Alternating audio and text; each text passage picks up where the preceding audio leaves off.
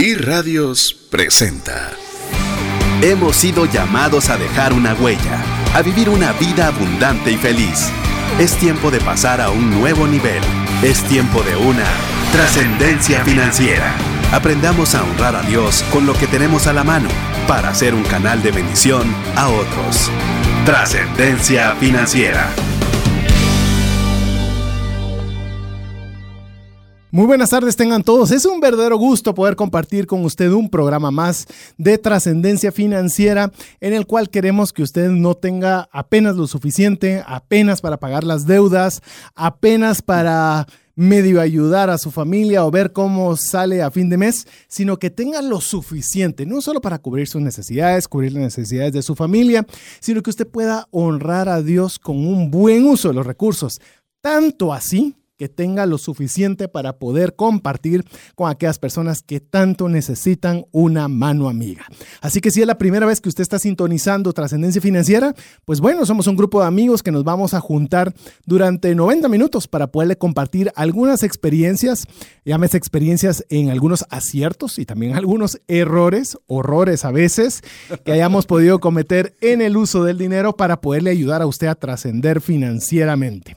Tenemos un programa cargadísimo un programa con mucho contenido en el cual esperamos que usted pueda concedernos la confianza, el valor de su tiempo, lo consideramos sumamente alto, así que vamos a tratar de honrarlo lo más posible para que usted pueda crecer junto con nosotros y podamos pasar un tiempo agradable donde sea que usted nos esté escuchando.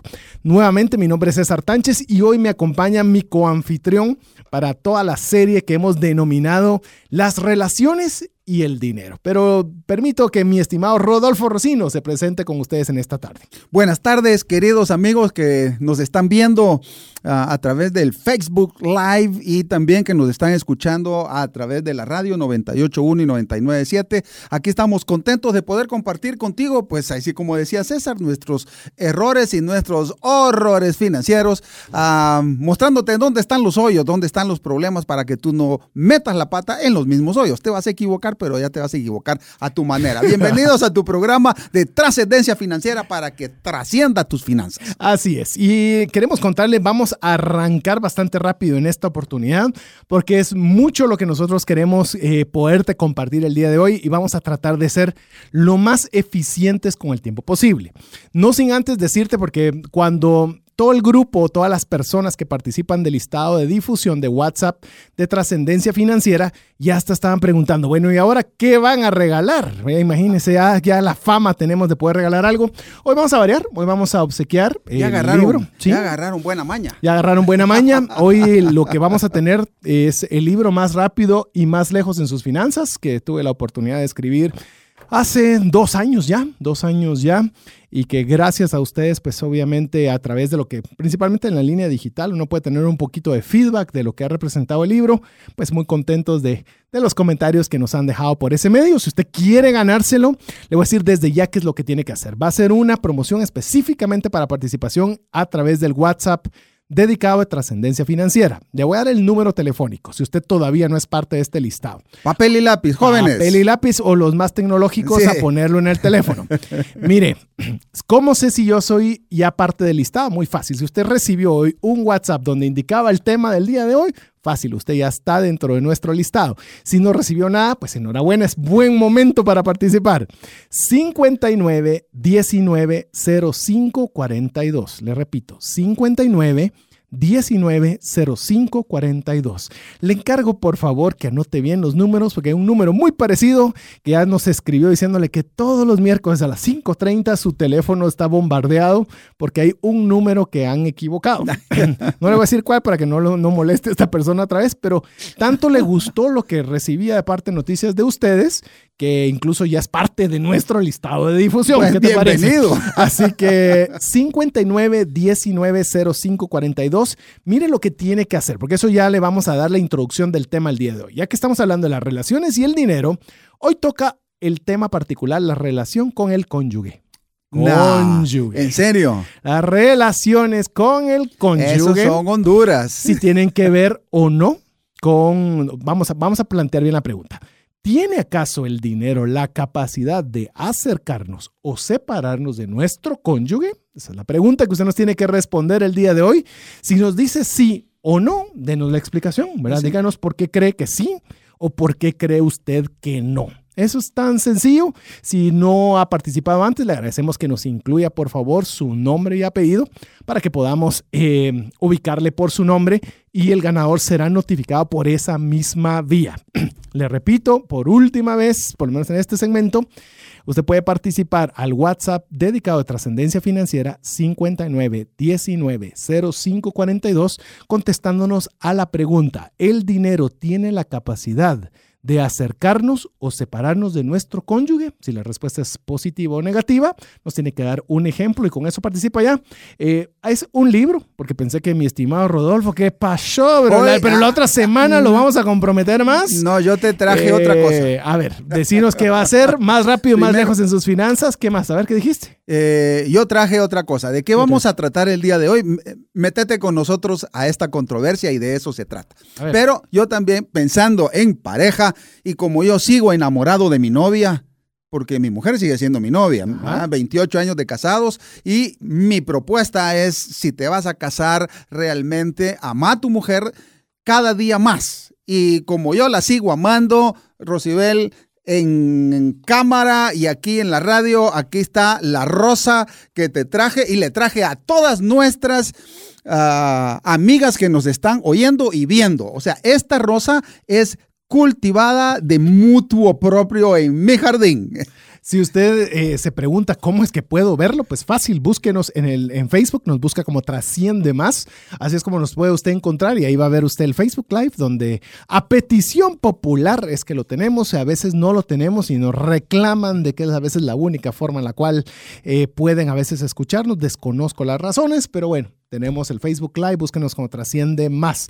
Ya están comenzando a llegar los mensajes, más rápido y más lejos en sus finanzas. Ese es el premio, el libro que usted puede llevarse, autografiado por su servidor, que es el autor de este libro, y por mi buen amigo Rolfo Rocino. Muchas gracias. Así que va a ir autografiado por ambos. Dependiendo la cantidad de mensajes, quizás me doblen el brazo y sean dos o tres. No oh. sé, pero hay uno por lo menos. si no, dos, tres. Veamos, dependiendo la afluencia de mensajes, 59 19 05 42. Y para el próximo programa de miércoles entrante les tengo una sorpresa. Ah, ya vio. ¿Quiere saber las sorpresas? Usted tiene que participar de nuestro grupo de difusión. Perdón, no es grupo, es lista de difusión. No se preocupe, no lo vamos a meter ahí compartir sus datos con un montón de gente. No, es para que usted esté comunicado todo lo que sucede a través de su WhatsApp 59 19 05 42. A ver, antes de arrancar con el tema que nos tiene a, referencia el día de hoy, que es hablar sobre el potencial que tiene el dinero de acercar o separarnos de, nuestro cónyuge. la semana pasada estuvimos hablando eh, de lo más importante primero, que es nuestra relación con Dios.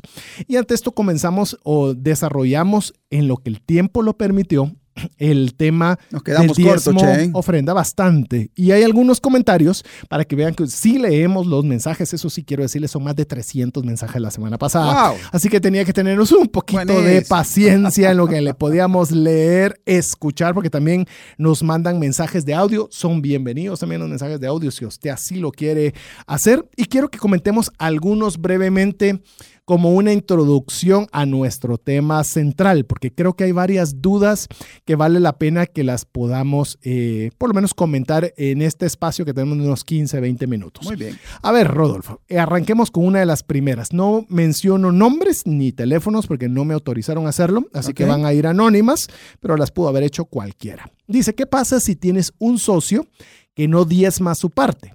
¿Debería yo mm. diezmar su parte para bendecir así todo el negocio? Qué complicado está eso. déjeme, No, te escogí, sí, Sí, sí, eh, ya sabía que venía.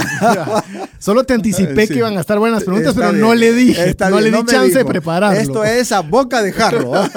eso va a estar peor que el clásico de este sábado, mi no, No, de eso hablamos el próximo miércoles. Eso.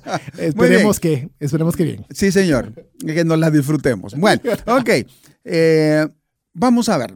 Mi punto de vista es el siguiente si vas a poner una empresa, ojo con el socio que te vas a buscar. aquí es donde también se aplica el concepto de yugo desigual. Yugo desigual es generalmente eh, un concepto muy amplio, pero en este caso en particular, que estamos viendo asuntos de finanzas y relacionamiento, si tenés un socio que no cree en Dios o que es ateo o que es de una religión que no cree en el diezmo, vas a tener problemas. Eh, te voy a decir mi experiencia personal. Yo una vez eh, tuve la oportunidad de poner una empresa, le pregunté al Señor y si Él me autorizaba ¿ya? que pusiéramos esta empresa, una empresa con relación a medicina.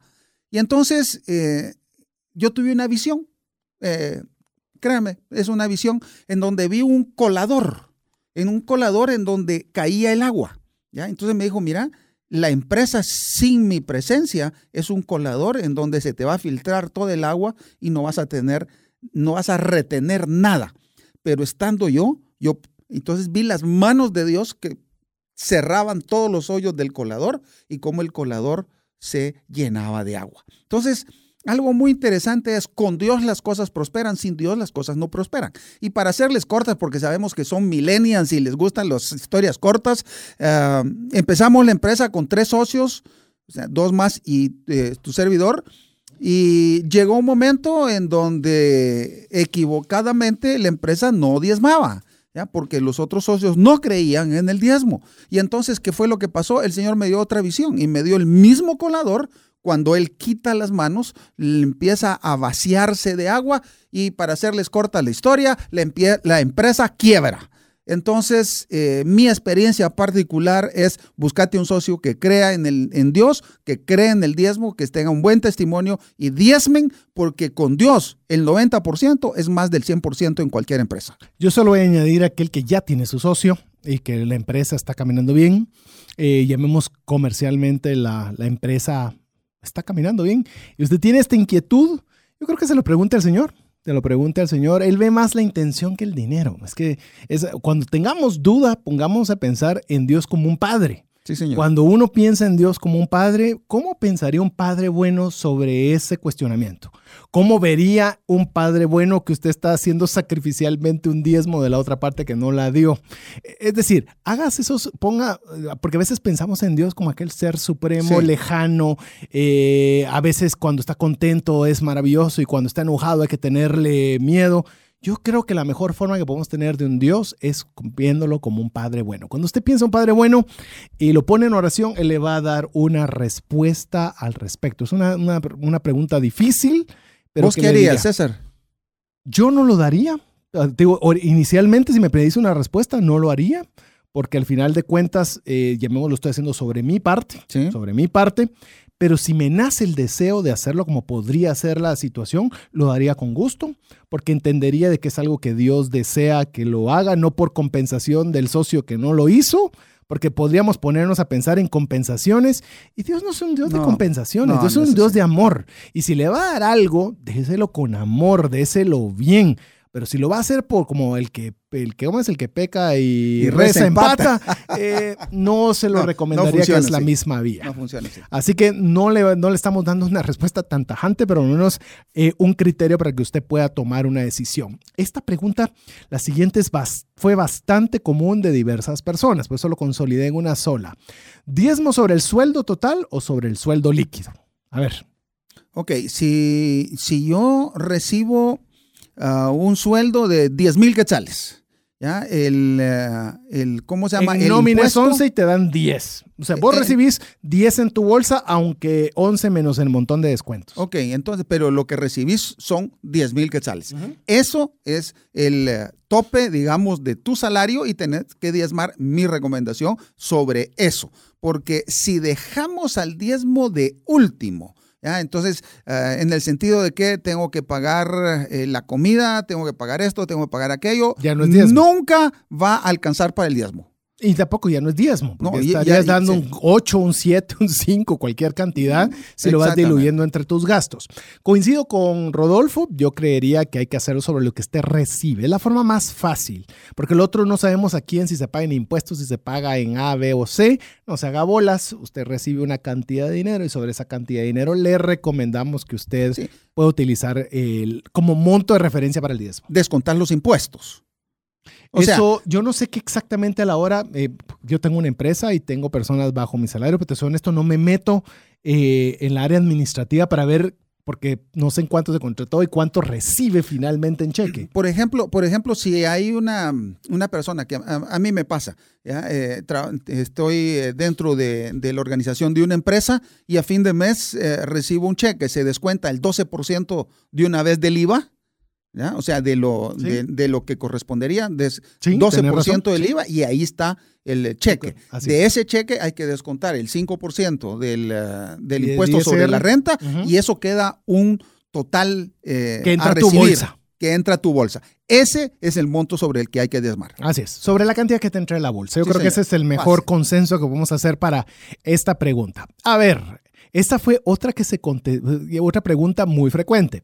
¿Qué pasa si doy el diezmo directamente yo a una familia necesitada al no estar satisfecha o con dudas o con lo que fuere de cómo se va a utilizar ese dinero dentro de una iglesia? Hablemos específicamente de una iglesia. Ok, eso no es diezmo, eso es ofrenda. O sea, el concepto es diferente. Desde mi punto de vista, el diezmo dice la palabra de que tiene que ser dada a la iglesia local y el problema está aquí. ¿Qué es lo que van a hacer con ese dinero? Es que no ayudan, que no hacen. Es igual que con los impuestos. Uno, eh, no, sé si, no, no, sé si a ti te duele pagar impuestos, a mí me duele pagar impuestos porque estoy viendo de que los mal utilizan. Pero bueno, dad al César lo que es de César y a Dios lo que es de Dios. El diezmo es a la iglesia local. Todo lo que hagas después de eso es ofrenda. Así es. Eh, vamos a que no, mire, entre menos seamos jueces, más paz vamos a tener. Es decir, lo que nos compete a nosotros es darlo y a cómo se utilizó. Eh, voy a, ya Rodolfo dio un ejemplo muy claro con el tema de los impuestos. Así que uno no puede decir no lo voy a dar porque no me parece cómo lo utilizan. Eh, continúe en esa línea y va a ver qué le sucede. En el otro caso, pues bueno, hagámoslo como debe ser. En este caso es a la iglesia. Y aquí es una, una persona, decir que es, te puedo decir, de los más de 250 mensajes, el, toda la mayoría fueron de felicitaciones, notas agradables e incluso una serie de preguntas que las estamos organizando en estas que te estoy mencionando. Y una persona también nos dijo que estábamos hablando de un tema muy trillado y que todos aprovechan a hablar fuera de contexto sobre este tema e incluso que por lo menos es curioso que no solo así está la frase, sino nos dice, eh, por lo menos expliquen qué es un alfolí. Entonces, está muy enhorabuena, ¿no? Y le, y le agradezco porque bienvenido. así fue como solicitamos sus comentarios. Lo único que me hubiera gustado, y si usted difiere para lo que viene el resto del programa, que nos difiera con un poco más de contexto. Lo digo con mucho respeto y agradeciendo este comentario que se nos fue enviado, porque cuando se nos dice fuera de contexto, ¿qué? porque hablamos casi 90 minutos sobre el tema. ¿Qué tenemos que mejorar, no? ¿O qué es lo fuera de contexto? Eh, contexto darlo a la iglesia, contexto el 10%, contexto, o sea, eh, por lo menos para poder responder de una forma más concreta y que no sea una pregunta tan amplia que no sepamos exactamente qué fue lo mencionado fuera de contexto. Alfolí, alfolí. Eh, una definición rápida o qué podríamos decirle a la persona que nos dijo sobre el tema del alfolí, que qué es un alfolí? En la canasta de la iglesia. Así es, más sencillo no se puede. Entonces, cuando se dice así, eh, se elimina el tema de si lo debería darlo a un necesitado, si lo debería darlo a una casa de huérfanos, está clarísimo que hay que darlo a la iglesia. Yo todavía le añadiría, délo a la iglesia de la cual usted recibe la palabra de Dios. Así de fácil. Eh, porque yo voy acá, pero fíjese que yo entrego los diezmos. sea, Porque pobrecita esa iglesia, ¿cómo necesita más el dinero que esta a la que yo voy? Porque esta que yo voy sí tiene dinero. Déjame preguntarte algo. Eh, vas a comer a un restaurante, voy a decir, a eh, un restaurante italiano y vas a pagar el, la cuenta en el restaurante de comida rápida de la esquina. No, vos pagás la cuenta en donde comes. Y donde a la iglesia lo que vas es a comer espiritualmente. Ahí debería tener el privilegio de traer tus diezmos. No es siquiera dar el diezmo porque el diezmo no es nuestro, el diezmo es de Dios. Él nos da el privilegio de, en obediencia, para recibir su bendición, porque recibir la bendición es condicionada a la obediencia, uno lo trae al alfodí de la iglesia. Y otra cosa que tal vez quisiera agregar con relación a eso de fuera de contexto. Eh, tengo, tengo, aquí un versículo, Levítico 27, del 30 al 33, dice así, dice, así pues, todo el diezmo de la tierra, de la semilla de la tierra o del fruto del árbol es del Señor. Es cosa consagrada al Señor. Y si el hombre quiere redimir parte de su diezmo, le añadirá la quinta parte todo el diezmo del ganado o del rebaño, de todo lo que pesa bajo el callado, la décima parte será consagrada al Señor. Y entonces muchas veces la gente dice que el diezmo está fuera de contexto porque, en el, por ejemplo, en el Antiguo Testamento no se diezmaba dinero, se diezmaba ganado, se diezmaba semillas, se diezmaba... De lo que tenían. De lo que tenían. Pero yo creo que hoy en día es un poco muy, complicado traer eh, el diezmo de algo así parecido al Antiguo Testamento. Entonces, ah, no es estar fuera de contexto diezmar dinero, porque nosotros en realidad hoy en día el sistema de este mundo está basado en el dinero. Así es. Así que eh, vuelvo a lo mismo. Si usted eh, tenemos, vamos a dejar, yo creo que está bonita esta dinámica. Ya vamos a entrar a partir de las 6 de la tarde. En 8 minutos arrancamos con el tema sobre las relaciones del dinero y el cónyuge y vamos a dejar la próxima media hora del programa siguiente para cualquier duda, inquietud, diferencia, opinión que usted pueda tener. Lo que le suplicamos que lo haga lo más concreto posible porque no queremos eh, que, usted nos, que usted crea que le queremos contestar confuso o ambiguo si algo caracteriza a mi amigo que tengo hoy aquí como coanfitrión, es ser bastante directo y si no me cree, espere la hora que nos toque ahorita hablar de cónyuge, vamos a hablar de sexualidad, como buen futbolista, de cosas. Como buen futbolista con los tacos por delante. No, ¿cómo fue como me gusta tu relación que decís como el fútbol alemán? ¿Cómo es? Al toque, ¿cómo es? ¿Cómo es que tenés, eh, cómo es que es el fútbol? El, eh, al fútbol alemán, me agarraste, profundidad, no me acuerdo. toque, no me recuerdo. Bueno, no vas a recordar, vamos, vamos a ir recordando porque pero, vamos a Pero insistiendo en lo que decía César, si no estás de acuerdo con nosotros, perfecto. Eh, no, no, no queremos que nos vengas a decir lo lindo que somos y que bien lo hacemos, eso ya lo sabemos. lo que Le salió lo chea, mi amigo, acá. o sea, eso, es una argentinada, va. lo que queremos es que nos des de retroalimentación de las cosas que podemos mejorar. Bienvenido sea. Así es. Hay otra persona que también nos dio una retroalimentación y nos dice, no estoy de acuerdo con el ejemplo que dieron del auto de la compañía.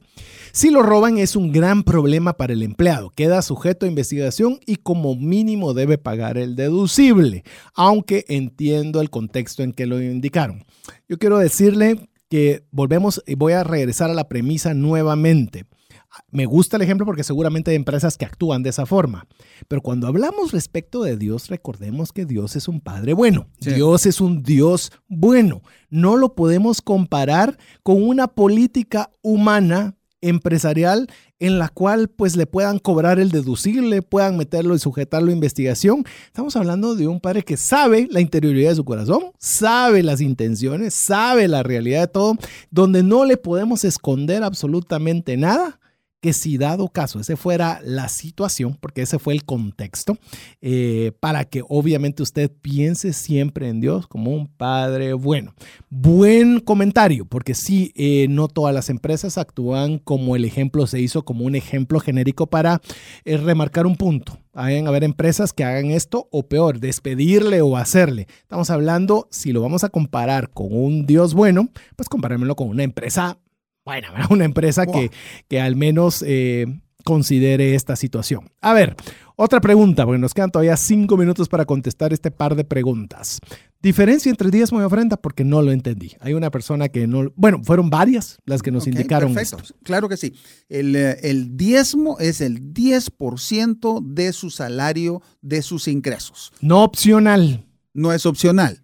Es decir, si usted cree en Dios, vamos a ir por las premisas. Usted cree en Dios, cree todo lo que dice la Biblia y el concepto de diezmo está, eh, no es opcional, lo debe retirar y lo debe dar a la iglesia a la cual usted asiste o donde usted eh, crece espiritualmente. Esa es el diezmo. La ofrenda, a diferencia del diezmo, no tiene ni porcentaje ni obligatoriedad. Eso es algo adicional que usted da y ahí sí, usted puede decidir a quién lo va a dar. A donde quiera. Así es. Usted decide si se lo da al pobre, si se lo da a un familiar, si usted se lo da a un amigo que lo necesita. Yo le recomiendo altísimamente y con pruebas en mi vida personal que le va a traer de mucha bendición, asígnele un porcentaje. Pero eso es por facilidad. Eso no es que, que usted me diga, mire, ¿y dónde dice eso en la Biblia? Yo no se lo puedo decir, pero porque creo que no estén, pero yo le puedo decir que a mí me ha funcionado súper bien, porque entonces no tiene que estar pensando, ¿será que doy o no doy? Hoy no tengo, si tengo. No, si usted le asigna un porcentaje, va a generar un fondito, el cual lo puede dar a consideración como usted lo considere, y mire, es una de las mejores cosas que le pueden suceder. Dios no se queda con nada, cuanto usted más trata de ganarle a Dios en dar, más le va a demostrar Dios quién es Él en dar. Hay una frase que me gustó mucho, a ver si coincidís conmigo en ella. Eh, porque hicimos la pregunta, si el dinero tenía la capacidad de acercarnos o separarnos de Dios. Ya vamos a hablar del cónyuge. No sé si aplique la misma frase para el cónyuge, pero me gustó esta frase. A ver qué pensás vos al respecto. Esta nos la dio también una persona que nos escribió a través del WhatsApp 59190542. El dinero tiene la capacidad de alejarnos de Dios, mas no tiene la capacidad de acercarnos a Él. ¿Qué te parece? Está reflexiva la, frase. Eh, a ver, te la voy a repetir porque yo la tuve que leer varias veces para, para tener alguna opinión al respecto. Te estoy dando ventaja porque yo ya tuve la oportunidad de leerlo. en cambio, vos te la estoy tirando así nomás. El dinero tiene la capacidad de alejarnos de Dios, mas no tiene la capacidad de acercarnos a Él. ¿Qué pensás? Yo pienso que tenemos que juntar amor a dinero. Si nosotros le ponemos amor al concepto de dinero, al concepto de plata, al concepto de darle a alguien eh, algo material, eh, nosotros vamos a tener la oportunidad de acercarnos a Dios. En conclusión, lo que yo pienso es, uno da por amor a Dios y por obediencia a Él. Esa es la capacidad que tiene un dinero que en sí es neutro. El dinero es neutro. Si te encontrás 100 quetzales, 100 eh, dólares en la, en la calle, ese dinero es neutro. Ese dinero puede ser bueno si lo utilizas para buenas obras o, o comprarte algo que te guste y puede ser muy malo, por ejemplo, si lo utilizas para comprar droga. Entonces el dinero es neutro. Si nosotros le ponemos amor al dinero, le vamos a dar a Dios por amor, no por eh, miedo al castigo del Dios del látigo. Como decía César, eh, nuestro Dios es un Dios de amor. Eso es lo que a mí me cautivó de Dios, ¿verdad? El, el concepto de que Dios es un Dios de amor y no con aquel peso en, permitirle, permitirme decirlo así, ese peso en el cogote que nos hace, nos hace sentir mal. Al contrario, Dios tiene la capacidad de ponernos de su amor en nuestro corazón para que le podamos traer también amor. El dinero, desde mi punto de vista, sí nos acerca a Dios. Ok, bueno, ya están los, los comentarios. Eh, queremos decirle, no se preocupe, vamos a abarcar el tema de la relación del dinero y el cónyuge con, todo el tiempo necesario que vamos a dedicarle una hora a, que tenemos el día de hoy. Y si usted tiene preguntas, comentarios o quiere ampliar algún área determinada, pues le vamos a dedicar un tiempo también en el próximo programa. Así que esté tranquilo, vamos a abarcarlo todo lo más que podamos. Le recordamos antes de escuchar la buena música que usted siempre tiene acceso a través de la 98.1 FM, que usted puede participar para ganarse uno, dos, tres, no sé todavía cuántos libros, pero eh, del libro que se llama Más rápido y más lejos en sus finanzas.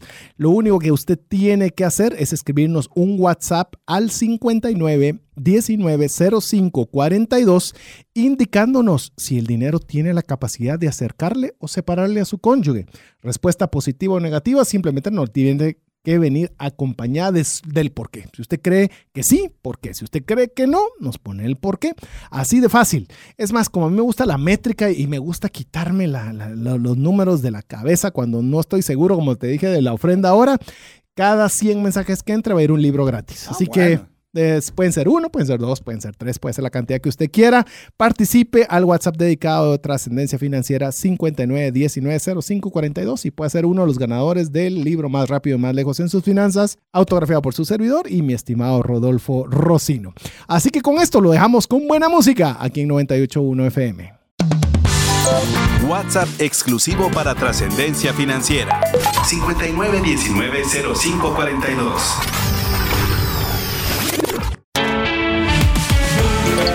Búscanos en Facebook y Twitter como arroba trasciende más.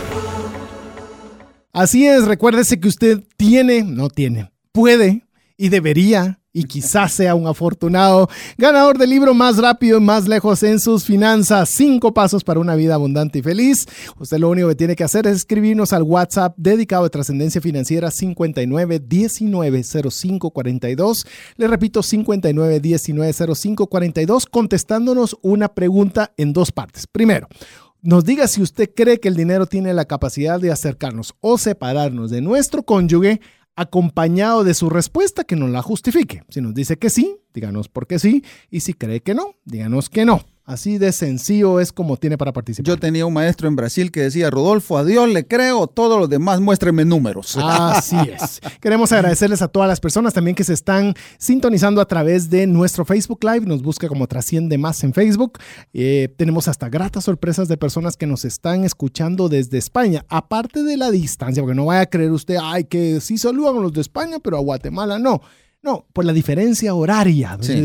Es un doble mérito porque obviamente es más difícil estar escuchando con esa diferencia horaria. Así que Dos de la mañana. A, dos de la mañana. Dos de la mañana. Bueno, dos de la mañana y en lugar de estar haciendo cualquier otra cosa, pues está aprendiendo un poco de finanzas a través de este medio. También dice Rodolfo que no soy de Argentina, yo no lo he visto.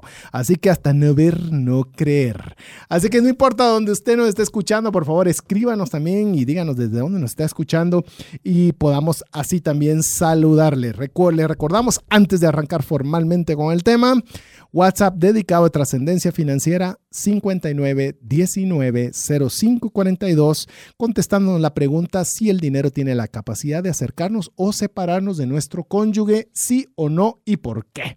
Y entre todas las personas que nos escriban, pueden ser ganador del libro más rápido y más lejos en sus finanzas.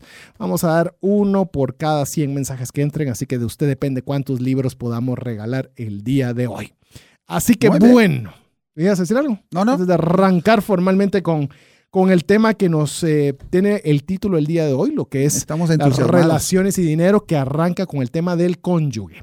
Puse cónyuge o lo titulé cónyuge porque es increíble, Rodolfo, pero cuando uno dice parejas es una palabra que no gusta. Eh, tuvimos mucha oposición, pero queremos eh, decirlo claramente desde esta palestra, ya sea que digamos parejas Por favor. o digamos cónyuge, nos estamos refiriendo específicamente a la relación hombre-mujer. Sí, una, una de las cosas eh, ah, que es por costumbre, ¿eh? cónyuge suena eh, muy complicado estarse acordando. Entonces, cuando digamos pareja, estamos hablando exactamente lo que dice, lo que dice César con relación al matrimonio tal como Dios lo estableció, un hombre y una mujer. Dios en medio bendiciéndolo.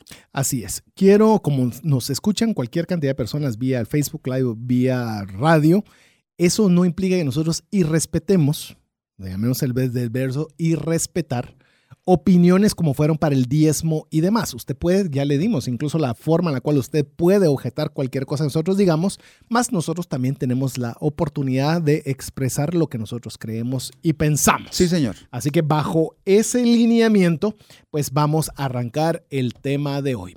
Hay varios temas que quisiera que compartiéramos, Rodolfo, que van relacionados dinero y cónyuge. Vamos a arrancar con uno de los temas que pueden resultar ser difíciles, porque vamos a tratar de ver varias, varias áreas, varias aristas difíciles. A ver, cuando hablamos de dinero y cónyuge, ¿qué te parece si arrancamos? ¿Deben trabajar los dos en casa para generar un ingreso? Hombre y mujer trabajando e ingresarlo a la casa. ¿Qué pensás? Ok, el, el esquema hoy en día es uh, generalmente que trabajen los dos por eh, las, uh, la economía tan difícil que hay hoy a nivel mundial. Ahora bien, con ese contexto quiero decirles lo siguiente. Muchas veces uh, nuestras compulsiones internas hacen que querramos vivir un nivel de vida que sobrepasa nuestras posibilidades. Eso es el inicio de un hoyo financiero. Eso es un problema. Otro problema es que para querer mantener ese nivel de vida tenemos que trabajar los dos. Bien, ahora yo me pregunto, ¿realmente es necesario que trabaje los dos, en- voy a decir la esposa en este momento, porque la posibilidad también es de que Al trabaje, trabaje la esposa Y el esposo y el no, esposo, no tenga pues, trabajo. no tenga trabajo. Esa es otra posibilidad. Pero tenemos que ver y tenemos que cuantificar cuánto cuesta, por ejemplo, que trabaje la esposa. En cuestión de eh, gasolina, en cuestión de vestuario, en cuestión de pagar una ayuda en la casa o varias ayudas en la casa, que en, en cuestión de que quién cuida a los hijos. Vale la pena exponer a que eh, no solamente el cuidado, sino que la educación y el lenguaje de nuestros hijos sean encargados a un tercero. ¿Cuánto cuesta eso? Eso realmente es muy caro. Entonces vale la pena que nosotros pensemos muy bien si los dos deben de trabajar. Ok, vamos a tratar de, de ir Por desglosando esta, eh, porque esta pregunta es compleja. Es muy es complicada. muy compleja. Sí, señor. Eh, yo creería que cuando las, las parejas, hablemos, se han casado, pues estamos hablando, vamos, otra vez, vamos a entrar que ya están casadas. Y si usted todavía no se ha casado, es para que aprenda para cuando, cuando le toque. Amén. O por lo menos escuche una opinión, pues, de, de cuando le toque. Eh, yo creería que vale la pena hasta cierto punto poder tener ambos un ingreso porque no hay niños. Porque mencionabas algo con el tema de los niños. Es decir, pueden ponerse una perspectiva, queremos enganchar la casa, queremos viajar, queremos hacer A, B o C ahora que no tenemos aún familia y puede ser que ese ingreso conjunto pueda facilitarles el poder lograr algún objetivo que usted, eh, ustedes como pareja deseen realizar. Entonces, llamemos bajo esa, esa primera línea, no le veo problema en que trabajen ambos y generen un ingreso, eso sí, que sea un ingreso conjunto para el hogar. No es mi dinero, tu dinero, vos decidís de lo tuyo, yo decido de lo mío y o hagamos transaccionalmente qué sucede en la casa. Vos con tus deudas y yo con las mías. Así es, yo compro mis cosas porque yo trabajo con, pues es el dinero que yo me gano. Entonces voy a partir de la base que el dinero que ingresa es para la casa, para una sociedad que se llama familia, de la cual de momento para el enmarcado que estamos hablando compone solo el esposo y la esposa Pareja. pareja. Así es. Entonces, bajo ese punto de vista, yo veo que es muy importante o sí podría ser, para mi gusto, viable que ambos trabajen para generación de un ingreso.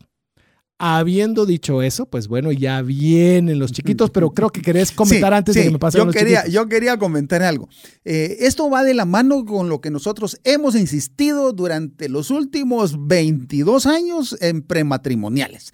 ¿Qué les decimos nosotros a las parejas? No regresen embarazados de la luna de miel. Dense en un tiempo, porque para ser pareja, para ser cónyuges, ya se necesita tiempo. Para llegar a ser familia, papás van a ser toda la vida. Para llegar a ser familias funcionales necesitamos aprender a ser parejas funcionales. Y para ser parejas funcionales necesitamos dedicarnos tiempo. Y ese es un buen momento para tomar ese tipo de decisiones. Ah, Trabajemos los dos, juntemos, compremos la casa, tomemos decisiones, viajemos, hagamos todo lo que querramos hasta el punto que decidamos tener hijos. Eso es, eso es un punto. ¿ya? Eh, hay otros 20 pesos que debemos de discutir. Sí, yo creería, eh, conozco y Rodolfo conoce muchos más que yo, muchas parejas más que yo, en que yo me he topado con parejas que ya tienen hijos hasta mayores de edad y nunca han salido solos con su esposa. Ese es terrible error. E- Y vuelvo a lo mismo, si la persona, la pareja está iniciando, ahí es el mejor momento de iniciar ese, ese hábito, lo voy a decir como un hábito, que para mí es el hábito más importante y bueno, más importante no, pero uno de los principales hábitos que hemos cultivado en mis 13 años de casado con En mi mis esposa. 28 también. A ver, Eh, tuvimos la oportunidad de- el, el año pasado, ya se los contaba, de estar en España.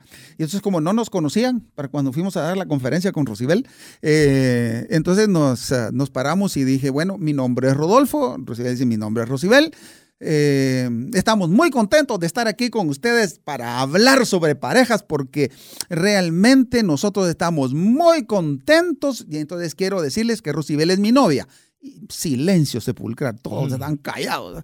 Y estamos muy contentos porque estamos viniendo de nuestra luna de miel más callados todavía. No sé, bueno, entonces les dije, ahora que ya tengo su atención y ustedes no tienen ni la menor idea a qué vinieron aquí, quiero contarles algo. Rosibel sí es mi novia, porque los títulos se suman. Además de mi novia, es mi esposa y además es la madre de mis hijos.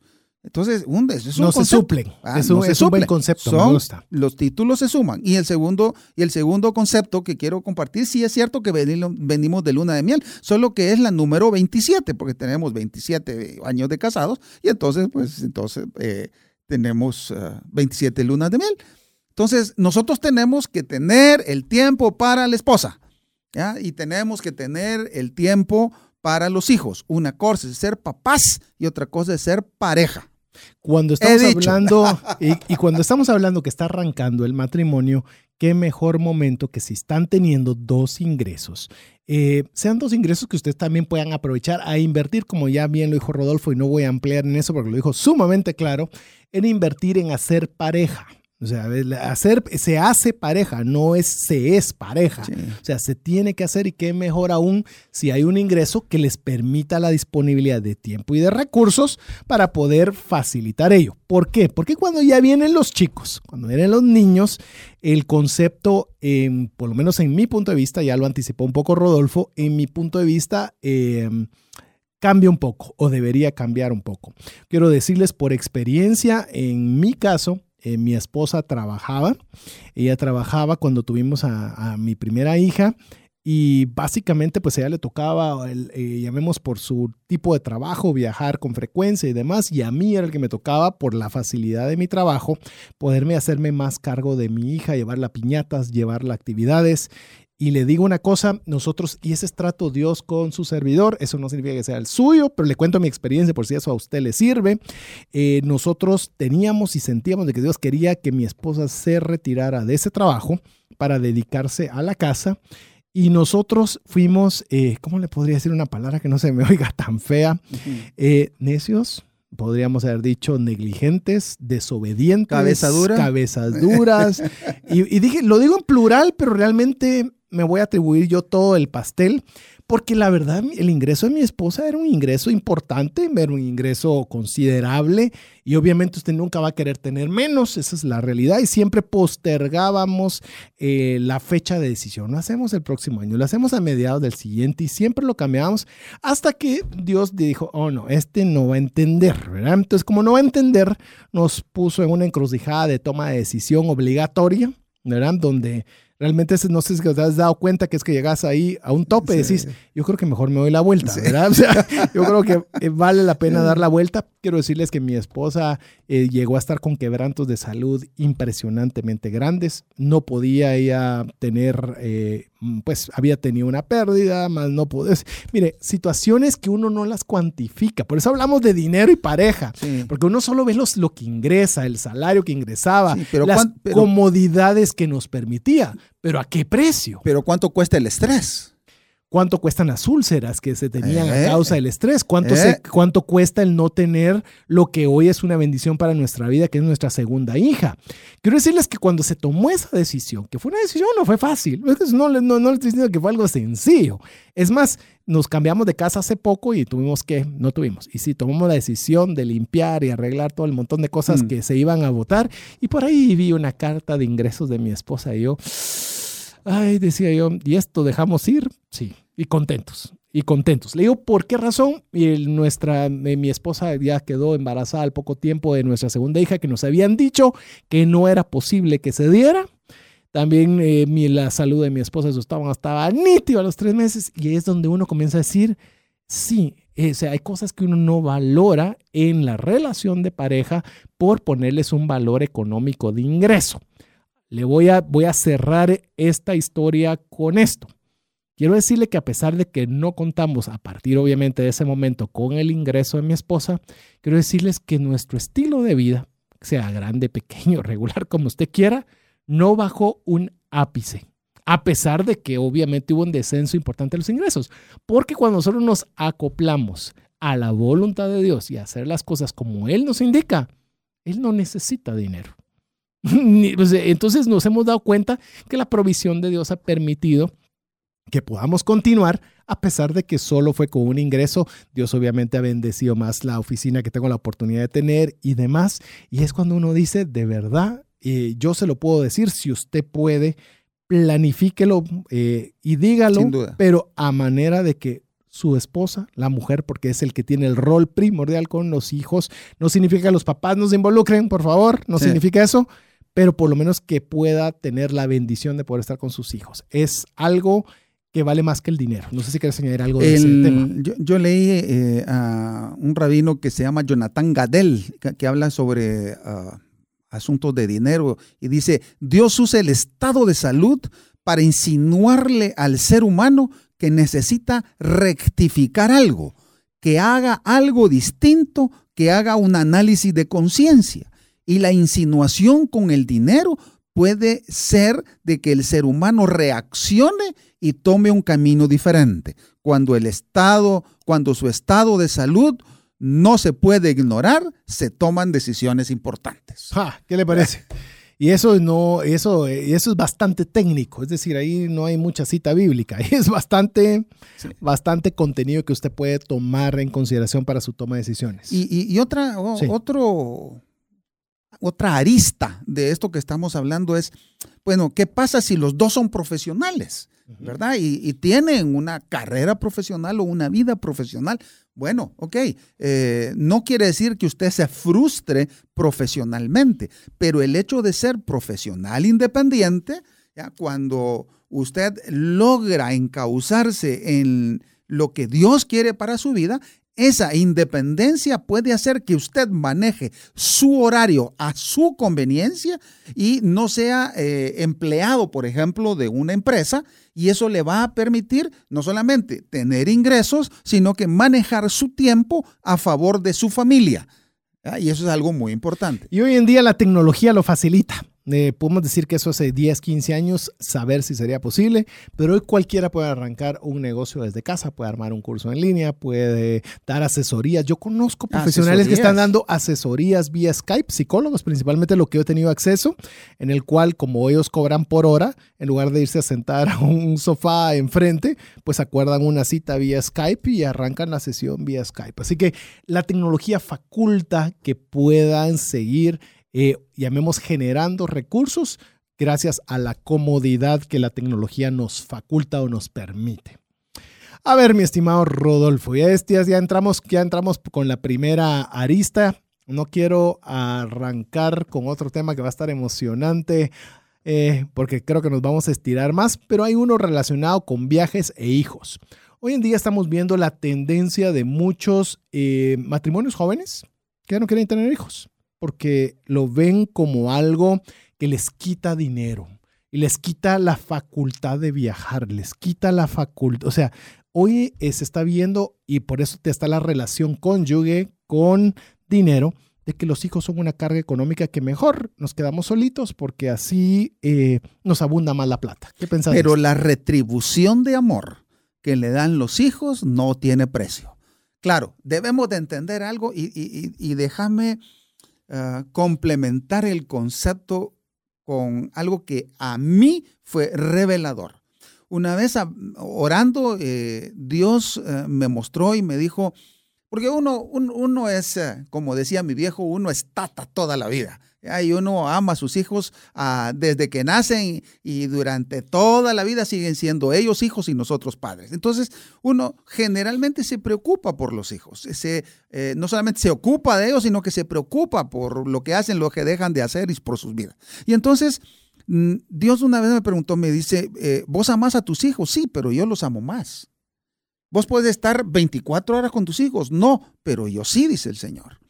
Y entonces el concepto es, ¿quién puede hacer las cosas mejor para nuestros hijos? ¿Nosotros siendo controladores o Dios siendo Dios un Dios amoroso? Obviamente Dios siendo un Dios amoroso. Cuando nosotros descansamos en Dios y traemos nuestros hijos y los dejamos a los pies de la cruz, yo sé que eso es muy complicado, pero es muy tranquilizador y le da paz a nuestros corazones. Además, la Biblia dice, dice que eh, bendito el hombre que ha llenado su bolsa, su aljaba, dice la Biblia, su ah, canasta con hijos. Esa es la resemblanza que hace. Quiere decir de que los hijos son una bendición y eso no tiene precio. Es un, una inversión de tiempo, de dinero, pero principalmente en amor que tiene mucha retribución. Yo creería para los amigos, eh, porque estoy tratando de enfocarme en los famosos millennials que, que, quieren comerse el mundo, ¿verdad? Llevar su computadora, trabajar de cualquier lugar donde, donde se encuentren y que puedan pensar en determinado momento que esto pueda ser una atadura. Eh, los he seguido bastante de cerca, muchos de los que pregonan este estilo de vida, pero he visto también cómo pregonan viajar con sus hijos en la cual ellos no son una carga a lo que buscas, sino es un acompañamiento a lo que buscas. Esto implica desde que van obviamente a tener que estudiar en línea, porque va de acuerdo al estilo de vida que, que estás buscando o que estás prefiriendo, pero lo estás acomodando a. Así que yo creería que aunque ese sea tu propósito de vida, de viajar por el mundo y trabajar donde quieras, eh, que lo consideres también y lo platiques con tu esposa, que no resulte ser una carga, entre comillas, sino que sea un acompañante. Eh, yo sigo particularmente para mí el atleta el atleta que más admiro, realmente me gusta mucho el fútbol, el, me gusta mucho el, eh, diferentes deportes, pero como atleta individual, eh, lo que hizo Michael Phelps en la natación no tiene, no tiene un parangón, no tiene nada similar a lo que él realizó. Y saben algo que me gusta, él mientras fue profesional, con todas sus falencias, porque va a decir, pero es que a él, sí, como a todos, fallamos en determinado momento, pero lo he seguido con el tiempo. Fue el megatleta y ahora está con su segundo hijo y se está disfrutando a sus hijos. Es decir, hubo un tiempo para ser el superatleta, el super exitoso y ahora su forma de medición de éxito va reflejada en su relación que tiene a través de sus dos hijos. Y es algo que le digo, eh, si lo está haciendo Michael Phelps, por ponerle el atleta más laureado que ha existido en este planeta, y yo no sé si veremos otra vez un atleta con tantos éxitos, eh, creo que cuánto más podríamos nosotros tomar el ejemplo igual. El hecho de no tener hijos para mí es un tipo de egoísmo extremo, porque no queremos dar de nuestro tiempo, no queremos mm. dar de nuestras noches, no queremos dar de nuestra economía, no queremos preocuparnos, no queremos sufrir, pero eso es parte del amor y parte del día a día cuando nosotros invertimos eso en nuestros hijos. Tiene mucha retribución, porque tiene mucha satisfacción. Y ahí es donde también se aplica que es mucho mejor dar porque tiene mucho mayor satisfacción que recibir. Así es. Así que bueno, vamos a parar en este momento para que usted le dé chance de seguir participando para poderse ganar el libro más rápido y más lejos en sus finanzas. Cinco pasos para una vida abundante y feliz. Autografiado por mi estimado Rodolfo Rocino y su servidor. Muy fácil. Lo único que usted tiene que hacer es escribirnos un mensaje al WhatsApp 59 19 05 42. Le voy a repetir 59 19 05 42 contestando a la pregunta si el dinero tiene la capacidad de acercarnos o separarnos de nuestro cónyuge. Sí o no ¿Y por qué? Y todos los que nos están viendo en Facebook, me, por favor nos escriben y nos cuentan si le gusta esta rosa cosechada de mutuo propio. Y de una vez, para que usted no se separe y no se pierda, próximo tema a tratar al regresar de la buena música. ¿Las relaciones sexuales en el matrimonio son afectadas por el factor dinero? Con esto lo dejamos con buena música aquí en 98.1 FM. WhatsApp exclusivo para trascendencia financiera. 59190542. Búscanos en Facebook y Twitter como arroba trasciende más. Queremos agradecerle a todos los amigos que están escribiendo al WhatsApp dedicado de Trascendencia Financiera 59190542 para poder participar del libro, para poderse ganar, eh, ser uno de los que pueda ganarse el libro más rápido y más lejos en sus finanzas, cinco pasos para una vida abundante y feliz. Contestándonos la pregunta, ¿el dinero tiene la capacidad de acercarnos o separarnos de nuestro cónyuge? Sí o no, mm. y por qué. Así que si usted quiere participar, Eh, tiene todavía tiempo para poderlo hacer. Le repito, WhatsApp dedicado a trascendencia financiera 59190542. Y aprovechar a decirle también que los que quieran ponerle una imagen a la voz, búsquenos en Trasciende Más en Facebook, que tenemos un Facebook Live donde ha estado ameno también la participación eh, a través de esa vía. Yo tengo una pregunta. Miren, que, eh, para que nosotros la discutamos, la discutamos y es algo que ah, nos preguntan frecuentemente. es, una pareja de novios que está pensando en casarse y desde el punto de vista económico, desde el punto de vista finanzas, ¿cuándo es el momento que nos podríamos casar? Eh, yo creo que si todos quisiéramos tener el escenario perfecto, le digo, eh, posiblemente nunca nos casaríamos, porque siempre estaríamos esperando que se diera las circunstancias. Yo quiero decirle que yo era uno de esos, hasta que me senté con mi amigo y me dijo, lo que tienes que hacer es enganchar el anillo, mejor, porque si no, no te vas a casar nunca, mejor. Y pero si no me alcanza no te va a alcanzar nunca. Entonces, eh, realmente, si realmente querés, tenés que tirarte al agua. Yo no le estoy diciendo que ese fue el mejor consejo, simplemente le digo la forma en que pensaba. Así que yo creo que uno debe casarse, y aquí me das a vos a dar tu opinión más, más técnica que la mía. Primero, cuando usted encontró la pareja idónea que usted cree que el Señor tiene para usted. Amén. Y en la medida que usted encontró a la persona ideal, preparada por Dios, porque dice que es un regalo de Dios la esposa hacia uno. Entonces, eh, yo creería que ahí viene la previsión entre financiera y demás. Pero yo creo que el primer paso es encontrar la pareja adecuada. Sí, sin duda. Y, tenemos que orar mucho por esto. Y, y, conste que esto no es cuestión de religión.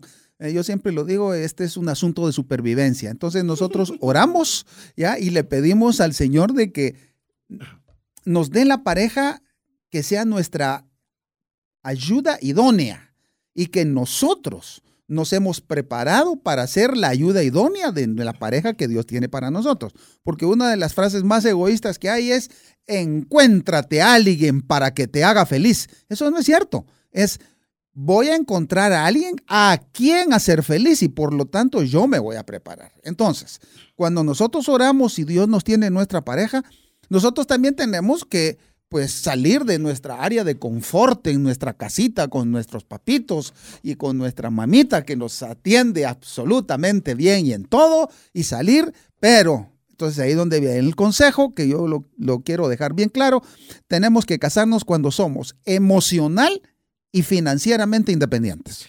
Le va a ir mejor definitivamente le va a ir mucho mejor y se va a ahorrar una buena cantidad de problemas. Pero no crea que estamos dándole vueltas a la pregunta que dejamos antes de ir a, la buena música que usted escucha en la 98.1 FM.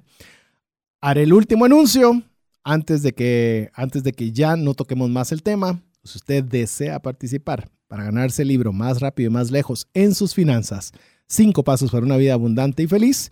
Usted tiene que contestarnos la pregunta si el dinero tiene la capacidad de acercarnos o separarnos de nuestro cónyuge, sí o no. ¿Por qué? Y esto es exclusivo para el WhatsApp dedicado a trascendencia financiera 59190542. Le repito por última vez en el programa 59190542. A ver, Rodolfo, ¿las relaciones sexuales en el matrimonio son afectadas por el factor dinero, sí o no y por qué? Sí. Definitivamente sí.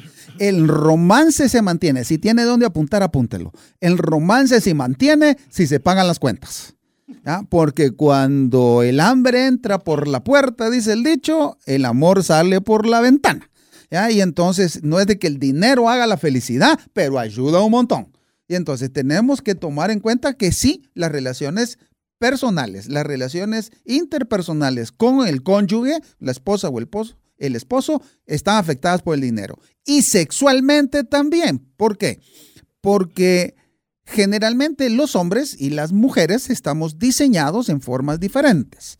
Ahora bien, para que la mujer se sienta agradada y dispuesta a relación íntima, entonces una de las partes importantes de la intimidad es que la parte financiera esté resuelta. Eso no quiere decir manipular a la pareja con el dinero. Manipular a tu cónyuge con relación al dinero, eso se llama prostitución legal.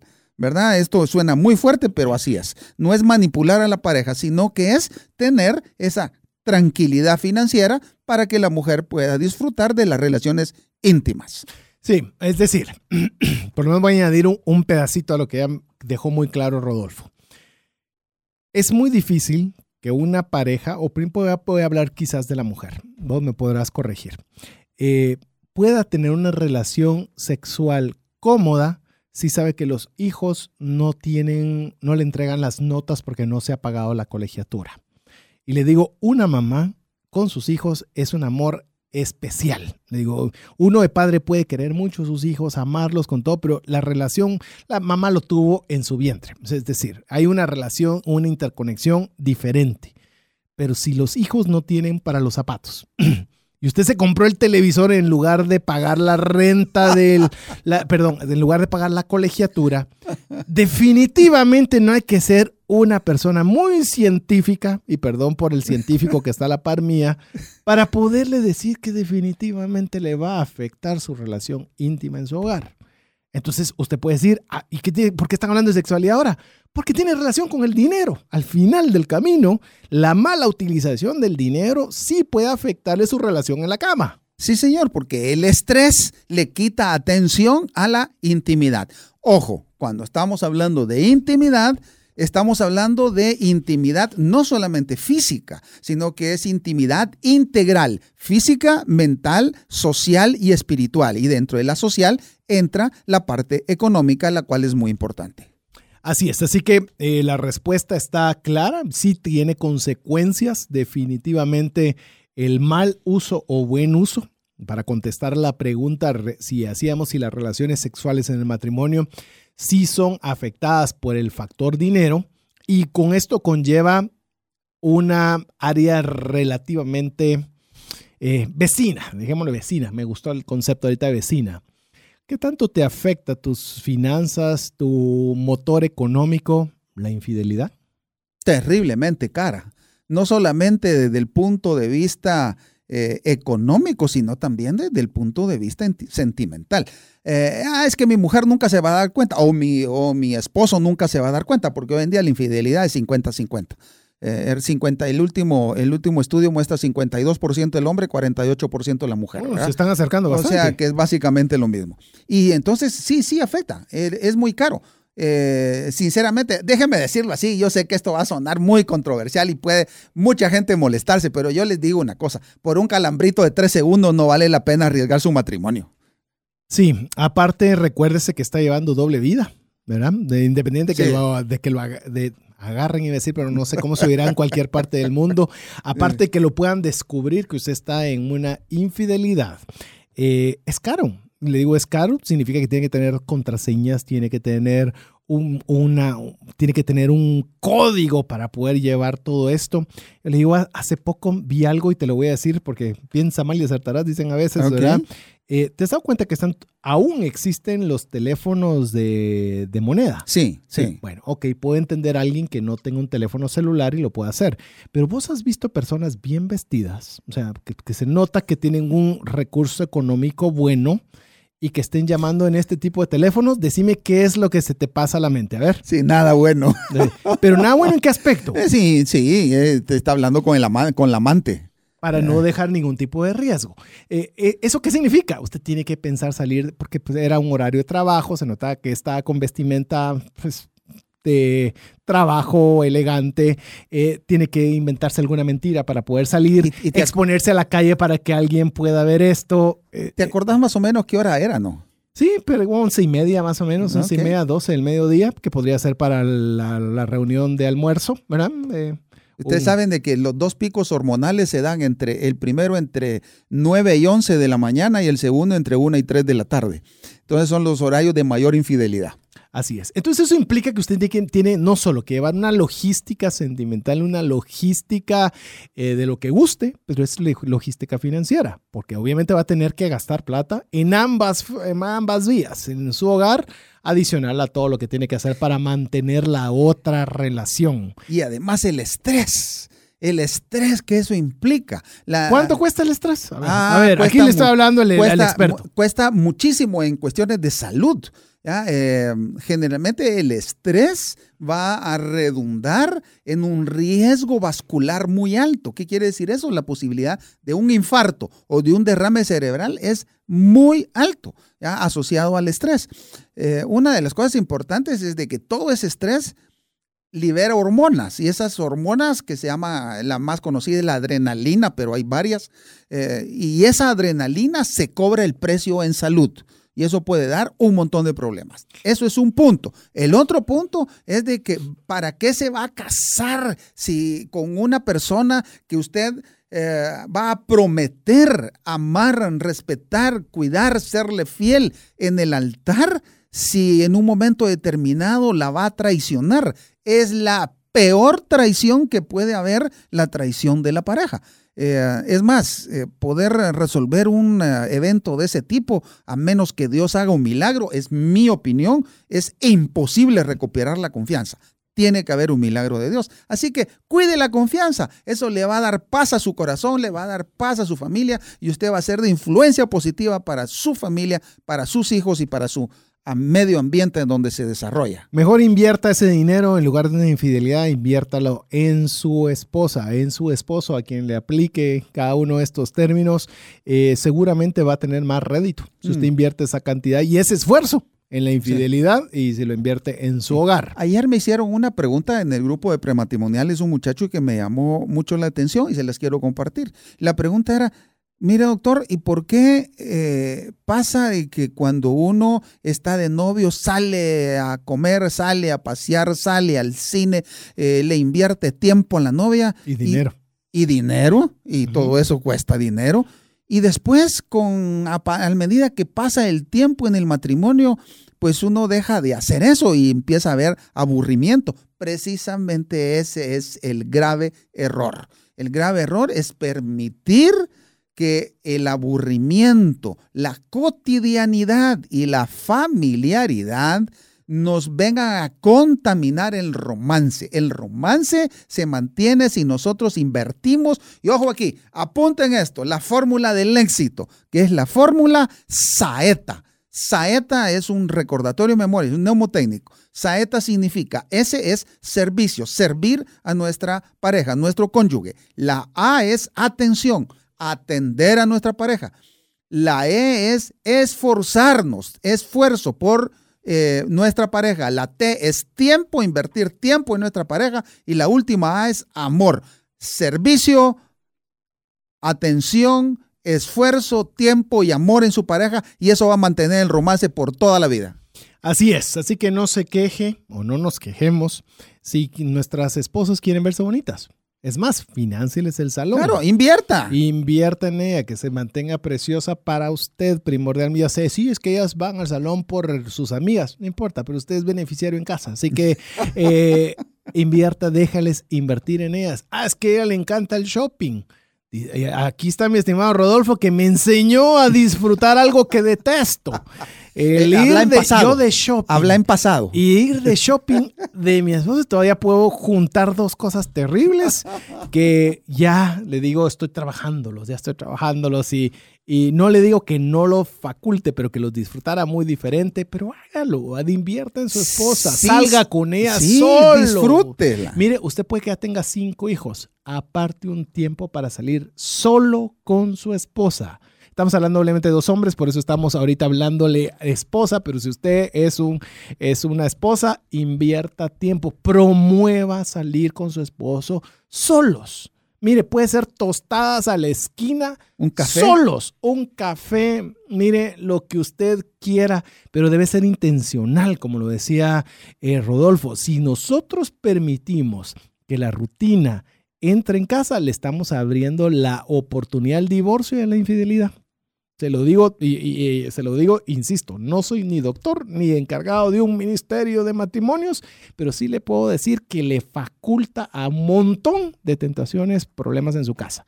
Primero eh, está la ruptura sentimental o el distanciamiento sentimental muchísimo antes que la infidelidad, porque la infidelidad es la consecuencia de la ruptura del alejamiento sentimental previo. Entonces nosotros tenemos que tomar en cuenta que hay que invertir en la esposa. Y una de las cosas que comentábamos con César precisamente es, ah, nosotros los hombres decimos, ah, es que a mí no me gusta el shopping. Vaya disfrútelo con su mujer. Su mujer no solamente le gusta ir a comprar, le gusta ir a comprar y modelarle lo que está comprando. ¿Te gusta este vestido? Mira, mejor un rojo, mejor un amarillo. Entonces lo que tiene que hacer es relax sentarse y disfrutar del show de modas. Y entonces uno aprende a disfrutar de su mujer. Si uno no aprende a disfrutar de que su mujer se lo modele, puede ser que se lo vaya a modelar a otro. Y allá afuera no son melindrosos. No son melindrosos. Esa frase me la tengo clarísima, mi estimado Rodolfo. A ver, todavía nos da chance de ver algo relacionado en esa misma línea. ¿Qué tan caro el divorcio? Es carísimo, es carísimo. El, eh, el divorcio no solamente desde el punto de vista económico, sino desde el punto de vista moral, espiritual, financiero. Es un crack integral, es un crack social. Y en realidad le voy a decir una cosa, el divorcio no soluciona absolutamente nada. Claro, hay razones en las que no hay otra opción, ¿verdad? Entonces eh, podemos entrar a, discutir eh, cuáles son las razones bíblicamente aceptadas, pero el divorcio económicamente es sumamente caro. Es un desastre. Eso significa que si de por sí le puede estar costando salir adelante con una familia, imagínese ya cuando está hablando de dos más en malos términos. Bueno. Eh, es algo que debemos evitar. Si usted está escuchando este programa y todavía no se ha casado, pues bueno, ya le estamos anticipando qué es lo que usted debe preparar para que no le suceda. Sí, señor. Porque eh, financieramente puede afectarle severamente un divorcio. Medicina preventiva. Medicina, preventiva. es invertirle a su mujer la fórmula Saeta. Y si usted está ya casado, es buen momento y están pasando problemas, es buen momento de, de hacer un alto, sí, señor. de sentarse a la mesa y volver a reestructurar el, todos los cursos de acción equivocados y darles el rumbo correcto. ¿Saben, ¿saben qué, qué, es algo que se me está ocurriendo ahorita? Déjenme, déjenme, decirles, déjenme decirles algo. En cardiología se llama prevención primaria. Es cuando uno toma conductas preventivas antes que haya aparecido, antes que haya habido el primer infarto. Se llama prevención secundaria después que haya ocurrido un evento cardíaco, un infarto o un derrame cerebral. Y prevención terciaria, que siempre es prevención, pero es después de una cirugía cardiovascular. Eso es exactamente lo mismo que se puede aplicar a las relaciones. Uno puede hacer prevención primaria cuando está de novio, prevención secundaria cuando ya son esposos, para evitar tener que llegar a hacer cirugía divorcional. Qué mejor ejemplo. A ver, eh, quiero antes de, tocar un último, quizás penúltimo tema, dependiendo cómo estemos con el tiempo, que ya falta poco, decirles algo que he visto también cuando estamos hablando de consentir a la esposa, de que, de que vaya al salón, el shopping, salir a comer y demás. Hay algo que también vale la pena indicar, que lo he visto que a veces también hay la falta de gratitud. Es decir, si mm. mi esposo no me saca a pasear o no me lleva a tal lugar porque yo quisiera o me lo merezca o lo que sea, estamos demostrando una falta de gratitud, la cual afecta directamente a la relación, porque usted está poniendo a su esposo por el valor de lo que genera o de lo que hmm. pueda darle eh, financieramente hablando. Y si nosotros caemos en eso, denigramos o forzamos al esposo a que pueda proveerle a costa de lo que sea, implica deuda, implica apariencia, lo que fuera con tal de llenar esa exigencia en el hogar. Y lo que está haciendo es hipotecando el futuro financiero de ambos. Sin duda, nada más que agregar. Estoy 100% de acuerdo. Así que eso es muy importante. A ver, me gustaría tocar otro tema que es importante, relación de pareja y dinero. ¿Qué pensás cuando viene esta frase? Casado, casa quiere. Okay. No ni siquiera sabes dónde vas a trabajar, dónde vas a vivir, si no sabes nada y ya querés comprar tu casa. Primero negocio, después casa. La casa sale del negocio. El negocio no sale de la casa. Y aquí yo sé que le voy a caer mal a todas las mujeres. Así es. Pero realmente eso lo aprendí de un, ah, de un amigo que es empresario eh, Isaac Farchi, que ya no vive en Guatemala, desgraciadamente, una pérdida grande para nuestro país. Un tipo que sabía mucho de finanzas y él, y él decía, comprar casa es la peor inversión que puede haber. porque yo con el dinero de comprar la casa lo puedo dar vuelta un montón de veces y gano muchísimo más dinero. Claro, para la mujer la casa es la tranquilidad de tener un lugar mío, un lugar seguro en donde yo puedo estar. Pero desde el punto de vista financiero es una mala inversión.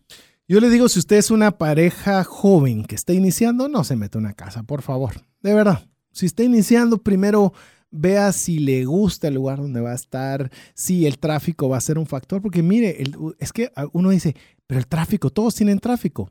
Hay personas que no, que viven muy cerca, aunque vivan más sencillo, en un apartamento más chiquito, en un lugar más pequeño, pero bien cerca de su trabajo. Eso es básico. ¿Y qué tiene que ver eso con las finanzas y con mi pareja? mucho. Imagínese usted tiene que transportarse desde las 4 y media de la mañana para poder llegar a su área de trabajo y eso le hace a usted llegar a las 8 y media, 9 de la noche, en la cual llega cansado a cenar, a preparar todavía lo que tiene que hacer y esperar que aún así tener una buena relación con su cónyuge es complicado. Yo no estoy diciendo, y lo digo con mucho respeto para todas las personas, que en buena medida esa es su realidad pero a veces nosotros nos metemos esa realidad por la prisa de la casa. No estoy diciendo que la culpa la tiene la casa. Si usted puede comprar su casa o le regalamos la casa, bendición de Dios. Pero si usted puede tomar decisiones de diseño de su matrimonio con finanzas controladas, mejor. La paz no tiene precio. No hay cómo vivir en paz. Otra de las cosas importantes, usted se casa, no puede tener el dinero para comprar la casa, ni se la regalan sus papás. Entonces, tranquilo, alquile un lugar, mire si se adapta, mire si le gusta. Eh, y después empieza a buscar una casa por ese sector si es que le conviene. Si no, se cambia de casa y entonces va viendo cuál es su mejor opción después de que haya experimentado personal y familiarmente y de, con su pareja las diferentes opciones, pues pueden tomar una decisión importante para hacer una buena inversión con tiempo. Todo ese tiempo le dio la oportunidad de estar ahorrando. Recuerde, el que ahorra siempre tiene. Y entonces ahí toma una decisión importante, una decisión consciente y una decisión inteligente financieramente hablando. Si no se ha casado, es un tema que debe platicarlo antes de casarse. Sí le digo porque es un tema delicado. No se meta deudas. o por lo menos evítelas bastante, por lo menos en su inicio, que con esto también eh, tal vez sí nos dio chance de poder hacer eh, la penúltima pregunta. Yo, yo tengo el, eh, un comentario con relación a, eso del salón de la mujer y cosas así. nosotros decidimos con Rosibel incluir en nuestro presupuesto algo que le hemos llamado gastos discrecionales. Los gastos discrecionales es una cantidad que cada uno nos asignamos. ¿Ya? del presupuesto es exactamente igual para los dos, que las podemos, la podemos gastar en lo que nosotros querramos sin tener que dar cuentas al cónyuge. Por eso le llama discrecional. Entonces, pues, si, él quiere ir al salón y gastárselo sus gastos discrecionales en el salón o en comprarse una blusa o lo que sea, pues perfecto. Si yo me quiero comprar la camiseta de Boca, que es la última y que es la de la próxima campeón de la Copa Libertadores, aunque valga lo que valga, yo me la compro porque es parte de mis gastos discrecionales. Entonces, eso es algo sano que nosotros le recomendamos. Eh, en esa, en esa misma línea, póngase una cantidad y hágalo.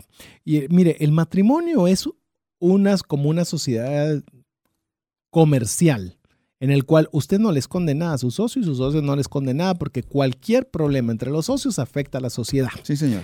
Es decir, si usted se va a casar y usted tiene una tarjeta de crédito, significa que usted le va a dar una adicional a su esposa. ¿Qué? Yo le voy a dar una tarjeta adicional a mi esposa. Ahí son formas de parámetro para ver realmente qué tanto confía y qué tanto vale la pena en el tema financiero, que es lo que estamos hablando hoy, y el cónyuge. Así que bueno, mi estimado Rubén. Muy bien. Ya estamos en la recta final y no quiero terminar la recta final sin una pregunta que nos ha llevado a diversos temas. Todavía podríamos haber hablado, hay que colegio meter a los chicos, pero tal lo metemos en la, en la siguiente. Vamos a empezar por ahí. ¿Condiciona el dinero entonces a la pareja? El factor dinero sí tiene la facultad de acercar o separar a la pareja. Sin lugar a dudas, sí. La causa número uno de divorcio son problemas financieros, problemas de plata, mal manejo de plata. Quiero dejarles una eh, cita bíblica. Mi pueblo perece por falta de conocimiento, Oseas 4:6. Y cuando nosotros tenemos falta de conocimiento en el manejo del dinero, seguramente vamos a tener problemas relacionales. Así que aquí no hay controversia en relación, como sí lo tuvimos tal vez con el tema de Dios y el dinero. Aquí sí le podemos decir de forma conjunta y tajante, el dinero sí tiene la capacidad de acercarle o separarle de su cónyuge todavía valdría la pena tal vez incluirle la cuña, el buen uso o el mal uso del dinero, porque el dinero, volvemos a lo mismo, es neutro, pero su buen uso o mal uso sí puede afectarle o puede bendecirle. Y, ah, ¿me puede bendecir? Claro, puede tener viajes, puede salir eh, a pasar buenas experiencias con su cónyuge, puede serle de mucha bendición. Así que eh, queremos antes de despedirnos recordarle, tal vez vamos a dejar una horita más por todos los que todavía siguen escribiendo mensajes de al WhatsApp 59190542 participando para el libro más rápido y más lejos en sus finanzas, contestando la pregunta si el dinero tiene la capacidad de acercarle o no a su cónyuge, sí o no y por qué. Mándenos sus comentarios. Sí, incluso si algo usted no está de acuerdo, algo que cree que dejamos de, comentar, que considera que era importante, que le dedicaremos también el tiempo correspondiente el próximo miércoles. ¿Quieres saber qué tema vamos a tener? Pues bueno, sea parte de nuestra lista de difusión VIP de WhatsApp 59190542. Y esté pendiente de la sorpresa que les voy a traer el próximo miércoles. A ver, llegamos al final del programa, mi estimado Rodolfo. Como siempre, un verdadero placer compartir con vos esta cabina. Igual, César, aquí hay una energía que es especial. Ya lo habíamos hablado con César. Y quiero decirles algo. La, nuestra oración es que, que sea Dios el que hable a través de nosotros, que sea palabra revelada, bajada de lo alto. Hablamos bien para su vida, hablamos bien para tus finanzas, hablamos bien para tu relación eh, matrimonial y queremos bendecirte en el nombre de Jesús, sabiendo desde ya de que si sos obediente y si sos ordenado en tus finanzas, vas a ser bendecido y próspero. Así que en nombre de mi buen amigo Rodolfo Rocino, mi coanfitrión para toda esta serie, Jeff en los controles, que será la persona que rápidamente nos pondrá disponible el podcast que lo estaremos enviando a toda nuestra lista de difusión. Si usted parte, ahí va a recibir el link. Eh, su servidor César Tánchez, esperando contar con el favor de su audiencia en un miércoles más de trascendencia financiera. Que Dios le bendiga. Feliz noche. Feliz noche. Hemos recibido herramientas prácticas que nos ayudarán a trascender más, no solo para beneficio propio, sino de nuestro prójimo. Esto fue Trascendencia Financiera, porque honramos a Dios cuando usamos bien los recursos que administramos. Hasta nuestro próximo programa. Esta es una producción de iRadios Guatemala Centroamérica.